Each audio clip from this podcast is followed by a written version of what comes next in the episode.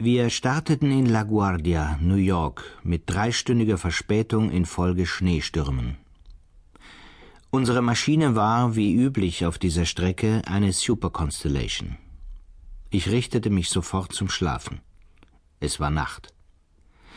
Wir warteten noch weitere 40 Minuten draußen auf der Piste. Schnee vor den Scheinwerfern, Pulverschnee, Wirbel über der Piste. Und was mich nervös machte, so dass ich nicht sogleich schlief, war nicht die Zeitung, die unsere Stewardess verteilte, First Pictures of World's Greatest Air Crash in Nevada, eine Neuigkeit, die ich schon am Mittag gelesen hatte, sondern einzig und allein diese Vibration in der stehenden Maschine mit laufenden Motoren.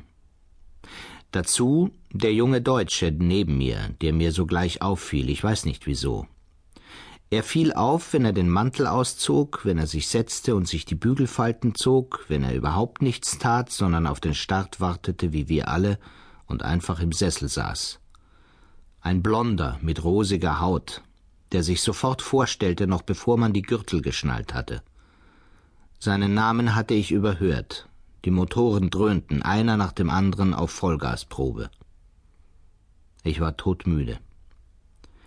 Ivy, hatte drei Stunden lang, während wir auf die verspätete Maschine warteten, auf mich eingeschwatzt, obschon sie wusste, dass ich grundsätzlich nicht heirate.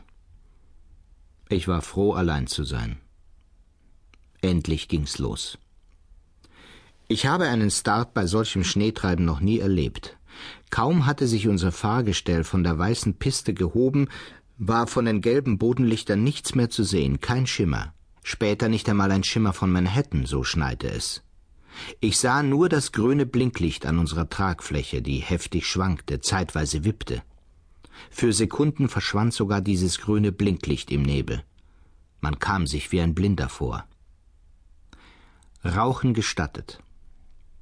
Er kam aus Düsseldorf, mein Nachbar, und so jung war er auch wieder nicht, anfangs dreißig, immerhin jünger als ich.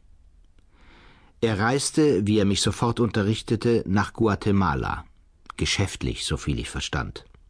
Wir hatten ziemliche Böen. Er bot mir Zigaretten an, mein Nachbar, aber ich bediente mich von meinen eigenen, obschon ich nicht rauchen wollte, und dankte, nahm nochmals die Zeitung, meinerseits keinerlei Bedürfnis nach Bekanntschaft. Ich war unhöflich, mag sein. Ich hatte eine strenge Woche hinter mir, kein Tag ohne Konferenz. Ich wollte Ruhe haben. Menschen sind anstrengend. Später nahm ich meine Akten aus der Mappe, um zu arbeiten. Leider gab es gerade eine heiße Bouillon, und der Deutsche, er hatte, als ich